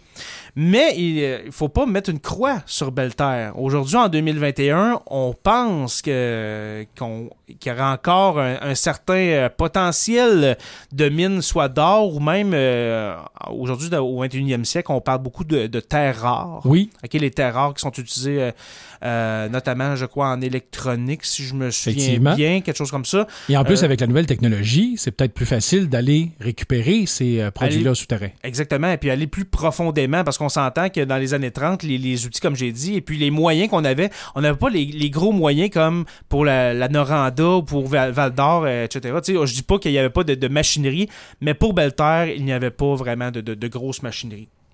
Et puis, euh, une dernière chose avant de partir, mon cher Simon, il faut dire que le Témiscamingue, oui, avec Belterre euh, dans l'est, au nord-est euh, du Témiscamingue, il y, avait un potentiel minier. Euh, du côté ontarien, avec Cobalt, Timmins, un gros potentiel minier d'argent, notamment. Mais il faut dire que le Témiscamingue, c'est une région agricole entourée de mines. OK? Mais comme je disais tantôt, il ne faut pas mettre une croix. Peut-être qu'un jour, on découvrira des mines au Témiscamingue. Mais veut-on vraiment, je ne sais pas, c'est un vieux pieu, mais est-ce qu'on veut euh, démolir notre, notre environnement comme, euh, comme, euh, comme en Abitibi? Euh, je, je sais pas, mais il y a un gros potentiel, je crois. Je crois. C'est un pensez-y bien. C'est un pensez bien, voilà. Et puis là, n'a- n'a- n'allez pas penser que je suis contre les mines, ok? C'est juste. euh, Au contraire. Je, je dis ça comme ça. Pour terminer, mon cher Simon, euh, je veux plugger, comme, euh, comme je dis dans toutes les chroniques, le Patreon de Sur la Terre des Hommes pour nous encourager. Le, comme j'ai dit la, semaine dernière, euh, ma, ma venue à, à CKVM, c'est parce que j'ai un podcast d'histoire. Et puis ce podcast-là a un Patreon, c'est-à-dire un, un moyen de socio-financement pour nous encourager, parce qu'on fait ça gratuitement. Vous pouvez, vous pouvez écouter Sur la Terre des Hommes. Euh, dans le fond, je, je parle pas juste du, du Témiscamingue, c'est l'histoire universelle, l'actualité, etc. Mais si vous voulez nous encourager euh, pour euh, sur la terre des hommes avec 2 dollars par mois qui est le prix d'un café au Shell comme je, je- comme je, je- je dis à toutes les semaines. Visitez le patreon.com p a t r e o n.com barre oblique SLTDH pour euh, sur la terre des hommes. Et puis pour 2 dollars par mois vous allez avoir tous les épisodes de Sur la Terre des Hommes, les épisodes euh, Historiarum qui sont juste disponibles pour les, pour les patrons, euh, les chroniques de CKVM. Là, il commence à en avoir pas mal. là. On est, Ça Mhm. fait deux mois, mon cher Simon. là, qu'on- Tranquillement, mais ça, là. sûrement, mon Ça- cher. ça fait huit, euh, huit semaines. Et puis voilà, pour un petit, un petit café par mois, ben, vous pouvez nous encourager avec ce beau projet de vérité historique qu'est Sur la Terre des Hommes. Voilà. Merci beaucoup, mon cher Jérémy. Merci. Ah, une dernière chose, mon cher Simon. Oui. La semaine prochaine, je t'invite. On va, on va, on va être euh, bras dessus, bras dessous. Et puis, on embarque euh, sur le météore. Je te salue, mon cher Simon. Je te salue aussi. Chronique historique en compagnie de notre historien en herbe préféré, Jérémy Rivard. Bonjour. Bonjour, Simon. Comment vas-tu? Ah, écoute, euh, depuis que tu m'as euh, teasé la semaine passée qu'on Oui. allait passer une belle chronique ensemble à bord du Météore, mes oreilles sont toutes oui. Oui, euh, et puis je- quand, quand j'ai dit ça la semaine passée, justement, bras dessus, bras dessous, pour, pour euh, faire notre entrée sur le météore, je te voyais tellement habillé d'une longue robe, euh, d'une longue robe euh, bleu pastel, et puis euh, aller danser près du piano, et puis voguer comme ça tout doucement sur le lac. Témiscamingue. Tant, tant que c'est pas sur le piano, parce que là, même un piano à queue me- ne me résistera pas. Mon cher Simon, aujourd'hui, parlons du météore. Oui. Tout le monde au, au Témiscamingue a entendu parler du météore, mais qu'en est-il de ce fameux vapeur, ce bateau à vapeur qui a permis la colonisation euh, du Témiscamingue? On va dire la première vague, là, on, on- je veux pas parler de, de, vague, euh, hein, COVID, tout ça, mais de, de, dans fond, de faire une distinction entre les différentes vagues de colonisation parce que au début, euh, fin année 1800, fin 19e siècle, euh, c'est par le météore que ça passait. Et puis par la suite, ben, ça a été le chemin de fer qui est arrivé dans les années euh, 10-20. Et puis, euh, par après, la, la route, les routes qu'on a bâties pour revenir jusqu'- euh, jusqu'ici au Témiscamingue. Mais avant, le moyen de transport, c'était l- par bateau et par le météore. Exactement. Et puis pour faire un lien avec une des dernières chroniques que j'ai fait sur le château Cox, tu te rappelles que Oui. je, je parlais que les, euh, les Browns de l'époque et qui, euh, qui avaient le château Cox devaient pa- partir de, de Montréal, prendre le bateau, se rendre jusqu'à Mattawa, de Mattawa, euh, prendre un autre bateau, etc. Fait que c'est vraiment la navigation. C'est par la, la- la- la navigation que ça, ça se passe. Début année 1880, Ville-Marie n'est pas encore fondée. Mhm. Euh, début euh, années 80, c'est pas encore fondé. La navigation commerciale euh, pour ce qui est du bois, euh, par exemple, est, est en plein essor parce que justement, là, on a commencé à couper du bois bien avant ça, bien avant les années 1880. Alors, la, navi- la navigation sur la lac Témiscamingue se, euh, se fait. C'est Olivier Latour qui a construit le Matawan. OK? Là, c'est pas encore le, le, le Météore, c'est un autre bateau qui s'appelle le Matawan, qui va être le premier bateau à vapeur à, navi- à- à naviguer sur le lac Témiscamingue. OK? Là, on parle de bateau à vapeur euh, pour transporter des passagers. OK. OK? Pas juste de traîner des billots en arrière comme le fameux T-Draper.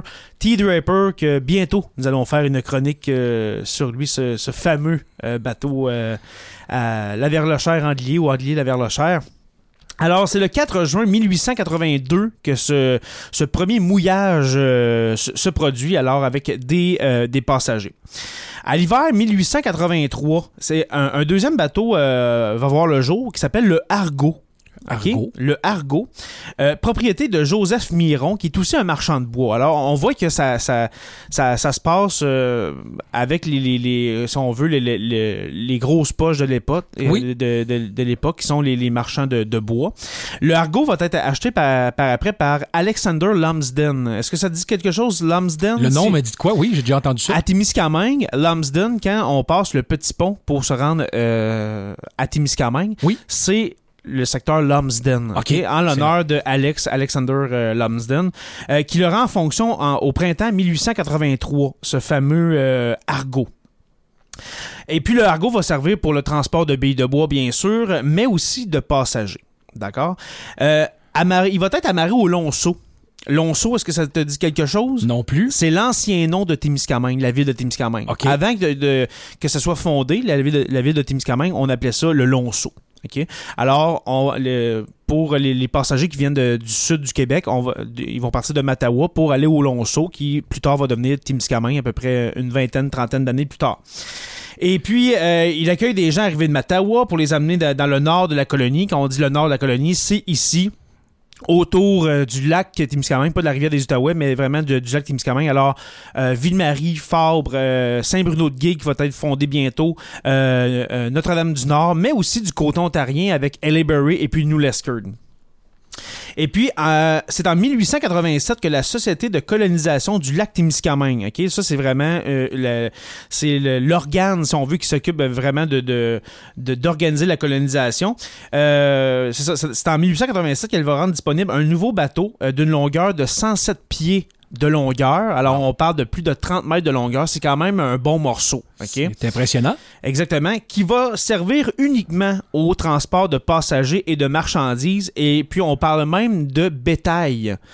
Alors, euh, Donc, ça veut dire qu'il il il peut accepter un poids là, euh, d'une bonne pesanteur là, avec euh, Absolument, le c'est vraiment, c'est un navire. Ok, là on parle plus d'une- embarcation, c'est plus un, un petit vapeur, c'est un gros bateau à vapeur de, de- de plus de 30 mètres de longueur euh, qu'on va baptiser la Minerve. OK? La Minerve, en l'honneur de ce fameux journal euh, du temps des, des, des rébellions patriotes de 1837-38. Oui. Ah, Et puis là, on n'est pas, on n'est pas loin après les, les rébellions. Là. On est à peu près 50 ans. Pour nous, ça fait longtemps, les rébellions. Ça fait quasiment 200 ans. Mais pour ce temps-là, ça fait 50 ans. Alors, Mhm. en l'honneur de la Minerve, on va baptiser ce nouveau, euh, ce nouveau bateau la Minerve. Et puis, la Minerve va s'échouer. Elle ne va pas couler. Elle va s'échouer euh, près du, euh, du fort Témiscamingue l'année suivante, donc en 1888. Et puis, ça va endo- endommager les, les- endommager les, les roues en bois tu sais, de, chaque côté là, pour Oui. euh, permettre d'avancer.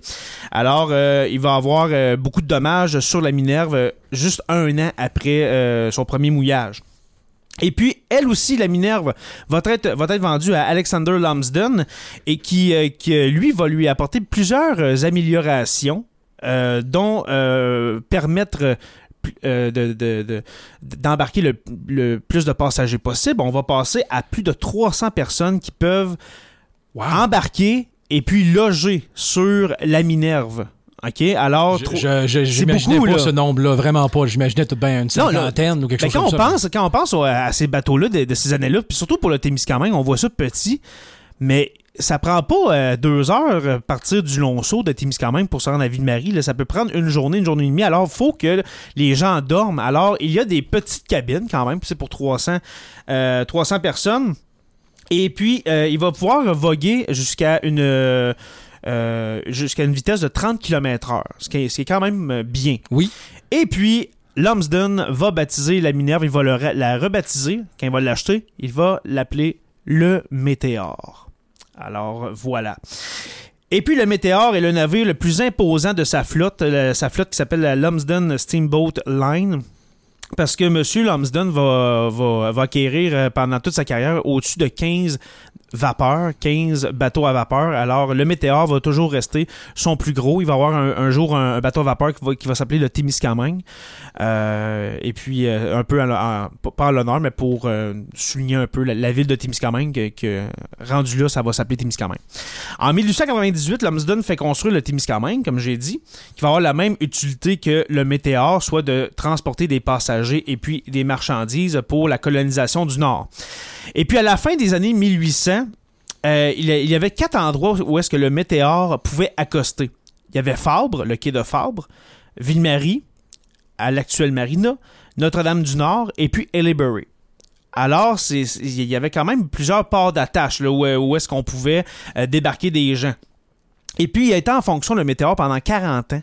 Quand même. Plus de 40 ans, euh, soit de 1883, du temps qu'il s'appelait la Minerve, jusqu'au euh, début des années 20. Alors, euh, 40 ans bien comptés.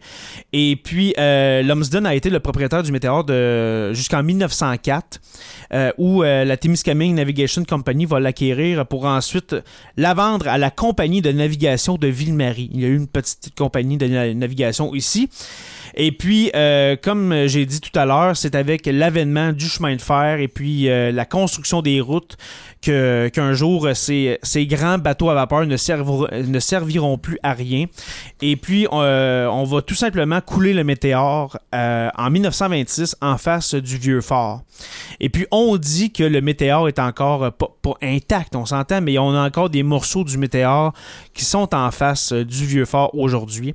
Alors, euh, c'est ça pour l'histoire du météore, mais moi, j'aimerais tellement un jour, pour euh, faire une conclusion sur cette chronique-là, il me semble que ça serait le fun, un investissement, quelque chose pour rebâtir un, un bateau comme ça, pour faire des promenades.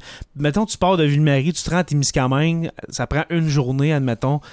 On aurait bien du plaisir à bord de ce météore-là. Et puis, je suis certain que les gens euh, euh, ont eu beaucoup de plaisir justement avec le piano et puis les, les petites orchestres sur le pont du météore et puis euh, à savourer les belles nuits d'été euh, étoilées Une de la fin des années 1800. Une expérience inoubliable, ça c'est sûr. Absolument. Pour terminer, mon cher Simon, une petite plug, comme euh, j'aime souvent dire à la fin de chaque chronique. Alors, pour euh, encourager le podcast sur la Terre des Hommes, euh, vous pouvez aller sur le, site patreon.com, P-A-T-R-E-O-N.com, barre oblique SLTDH. Et puis, et puis pour 2 par mois, le prix d'un café au dépanneur, vous aurez droit à tout notre contenu avant les autres, des épisodes exclusifs qui ne, sorti- qui ne sortiront jamais de Patreon, euh, les chroniques CKVM, etc., etc. Alors euh, voilà mon cher Simon. Et puis la semaine prochaine, nous allons encore euh, nous prendre main dans la main, mon cher Oui. Simon, et puis monter la, la rue Notre-Dame-de-Lourdes pour nous rendre à la grotte. Merci beaucoup, Jérémy. Merci Simon. Chronique historique au FM 93 en compagnie de Jérémy Rivard. Bonjour, Jérémy. Bonjour mon cher Simon, comment vas-tu? Ça va très bien. Surtout Super. que maintenant, euh, je sais qu'on où on s'en va. Nous avons une destination bien précise. Celle-ci de monter euh, quelques marches Oui, pour se rendre à ce lieu de prédilection situé à Ville-Marie. Et on parle de la grotte. J'avais tellement hâte, mon cher Simon, d'arriver à ce sujet-là. La grotte, je, je voulais que ça soit dans les dans les trois, quatre premières chroniques à CKVM.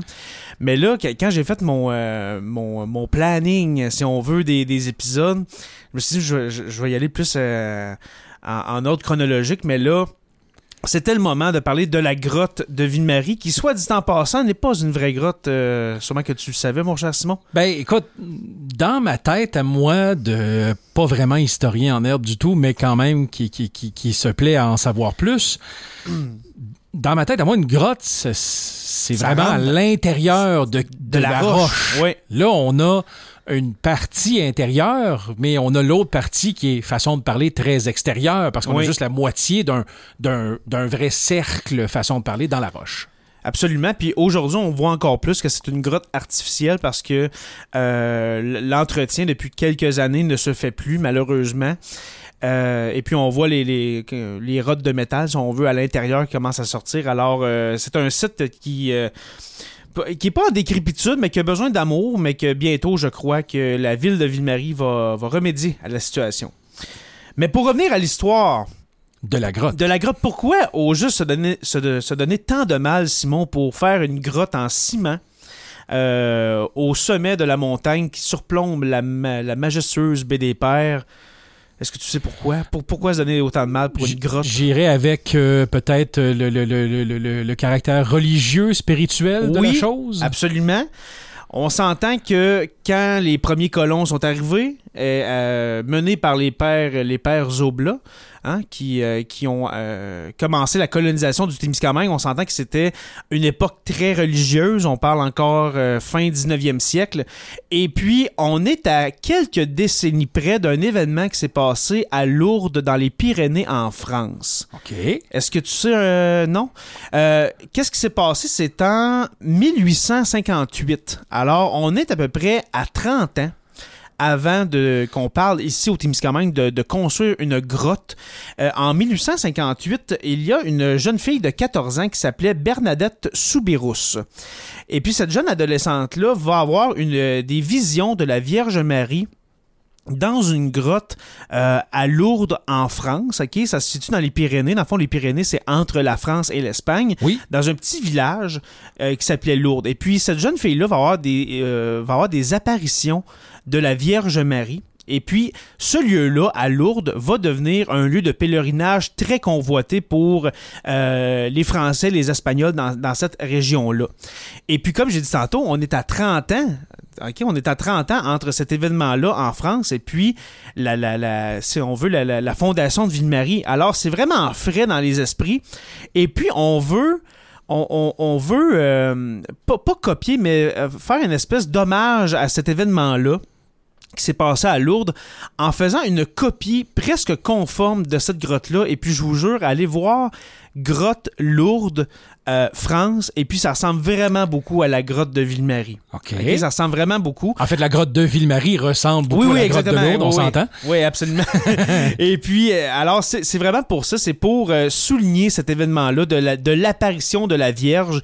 Et puis, c'est une des raisons pourquoi on a appelé le village ici Ville-Marie, qui est la ville de Marie. En plus, on s'entend que la grotte est sur la rue Notre-Dame de C'est ça que je voulais t'amener bientôt, mon cher. la rue qui donne, euh, qui nous amène vers la grotte. La grotte, c'est la rue Notre-Dame de Lourdes. Et puis Notre-Dame de Lourdes, c'est le nom de la grotte qu'on a donné euh, en France euh, à, à, Lourdes, dans le fond. OK? Où est-ce que Bernadette Soubirous a eu ses apparitions. Alors la rue s'appelle Notre-Dame de Lourdes en plus. Euh, mais avant tout, pour comprendre euh, pourquoi il y a une, grotte à Ville-Marie, il faut remonter à sa fondation en 1886. Et puis, euh, comme j'ai dit, les Oblats voulaient rendre hommage à la Vierge, mais aussi on voulait construire une, énorme croix. Les Oblats avaient cette idée-là, oui, une grotte, oui, mais il faudrait avoir une énorme croix qui serait au-dessus de la grotte pour rendre encore plus hommage à la Vierge Marie. Et puis, de 1886 euh, jusqu'en 1900, OK, il va avoir quasiment 15 ans où est-ce qu'on parlera plus vraiment de ça? Les, les, les, les avantages qu'on va voir dans ce temps-là, c'est plus justement d'organiser le territoire que de bâtir une grotte et puis une, une croix au-dessus de la montagne, on s'entend. OK. OK? Alors, euh, c'est en 1904, OK, au début de l'année 1904, où est-ce que là, on va dire, OK, là, il faut vraiment, on a, on a organisé le territoire, il y a des familles d'installer, ça fait euh, au-dessus de 20-30 ans qu'on est ici. Euh, on va passer à ce projet-là, on va le concrétiser. Alors, il va, avoir, il va avoir une levée de fonds pour euh, ramasser de l'argent pour construire ça. Et en dedans de quelques mois, on parle de 9 à 10 mois, l'argent va être amassé, on va avoir construit la grotte, on va avoir euh, euh, construit la, fameuse croix hein, qu'on voit encore aujourd'hui au-dessus de la grotte. Alors, ça n'a pas pris plus que 10 mois pour ramasser l'argent et puis avoir ça. Et puis cette grotte-là, de 1904 jusqu'en 2019, alors on parle de plus de 115 ans. Oui. 115 ans, où est-ce que les gens vont, euh, bien sûr, pour le, volet religieux, vont se rassembler pour les pèlerinages, avoir des, des pèlerinages toutes les années jusqu'en jusqu'en 2019. Mais aussi, sûrement Simon que ça t'est déjà arrivé adolescent d'aller euh, à la grotte, euh, d'aller explorer la, forêt en arrière. Alors c'est vraiment un lieu euh, très important pour les, pas juste pour les gens de Ville-Marie, mais pour les Témiscamiens. C'est un lieu très important pour des milliers de Témiscamiens. Tout à fait. Cette, cette fameuse grotte là. L'inauguration de la grotte va être faite le 23 octobre 1904, comme j'ai dit tantôt, et puis va être présidée par Monseigneur Narcisse Zériphirin Lorrain Alors, Narcisse Zériphirin Lorrain, le fameux Monseigneur Lorrain qui s'est promené en forêt avec euh, les gens de Lorrainville il y a quelques chroniques. Et puis, euh, et puis le lieu, euh, comme je dis, va servir de pèlerinage pendant plus de 100 ans. Et puis, on va faire à la grotte ce qu'on appelait des pageants. Est-ce que tu sais c'est quoi des pageants? Non. C'est des reconstitutions de scènes de la vie du Christ et surtout de la passion du Christ. Et puis même, on va, on va tellement aller loin dans cette reconstitution-là qu'il va y avoir des crucifixions à la grotte, mon, mon, cher Simon, mais pas avec des clous. Non, on s'entend qu'on va attacher les gens. attachés, effectivement, ils n'ont pas crucifié. Là, c'est ça. Alors, il n'y a pas eu de vraie crucifixion, mais on va aller justement jusqu'à faire une reconstitution de la, de la crucifixion du Christ à la grotte, bien sûr, comme je disais, avec des cordes. On n'a pas fait ça ici à, Ville-Marie. Et puis, euh, tous les gens, OK, quand on a fait l'inauguration en 1904, tous les gens du Témiscamingue se sont, euh, se sont pointés ici, même des, euh, des francophones du côté ontarien, de Liberay, New Lescard. Et puis, on parle justement Fabre, Gig, Notre-Dame-du-Nord, Béarn, Lorrainville. Ces villages-là existent dans, dans, ce temps-là. Et puis, fait historique important, après l'inauguration de la grotte, le père Chevrier, qui était le curé de Ville-Marie à cette époque-là, mm-hmm. Euh, aurait béni la cloche euh, qu'il a nommée Marie Immaculée. Et puis cette cloche-là va servir quelques années plus tard euh, au clocher de, au clocher de l'église du futur village qu'on va nommer en 1911 Saint-Placide de Béarn. Ah, tiens donc. Alors, la cloche de, de, Béarn, du, clocher de Béarn, a été bénie suite à l'inauguration de la grotte euh, en 1904. Alors, c'est quand même euh, un fait très important. Et puis, la grotte, comme j'ai dit, euh, comme j'ai dit en début de chronique, la grotte va être fermée en juin 2019 et puis elle va être achetée par la ville de Ville-Marie à la fabrique Notre-Dame du Rosaire de Ville-Marie en mai 2020. Et puis maintenant, nous sommes à, nous demander, bien sûr, qu'est-ce qu'il va advenir de ce fameux lieu qui est historique, culturel, religieux, euh, social. écoute, la grotte regroupe tout ça. Euh, c'est un des lieux forts euh, du Témiscamingue, mon cher. Où est-ce qu'on a des sourires impérissables de notre adolescence jusqu'à aujourd'hui? Et, eh bien, et puis, ça serait très bien que les prochaines générations en profitent aussi. Alors voilà cette, cette histoire de la grotte, mon cher Simon. Merci beaucoup. Ben, ça fait plaisir. Et puis on se revoit la semaine prochaine mon cher Simon. Euh, mais avant, avant mais, avant de, mais avant de parler de mon sujet de la semaine prochaine, je vous invite une nouvelle fois à venir nous encourager sur Patreon pour un petit 2$ par mois qui est le prix d'un café au dépanneur. Visitez le patreon.com barre oblique SLTDH et puis, euh, comme je dit, 2$ par mois et puis vous nous encouragez dans notre quête de vérité historique. Et puis la semaine prochaine, mon cher Simon, nous euh, allons rencontrer le frère Moffett. J'ai déjà hâte. Merci. Au revoir.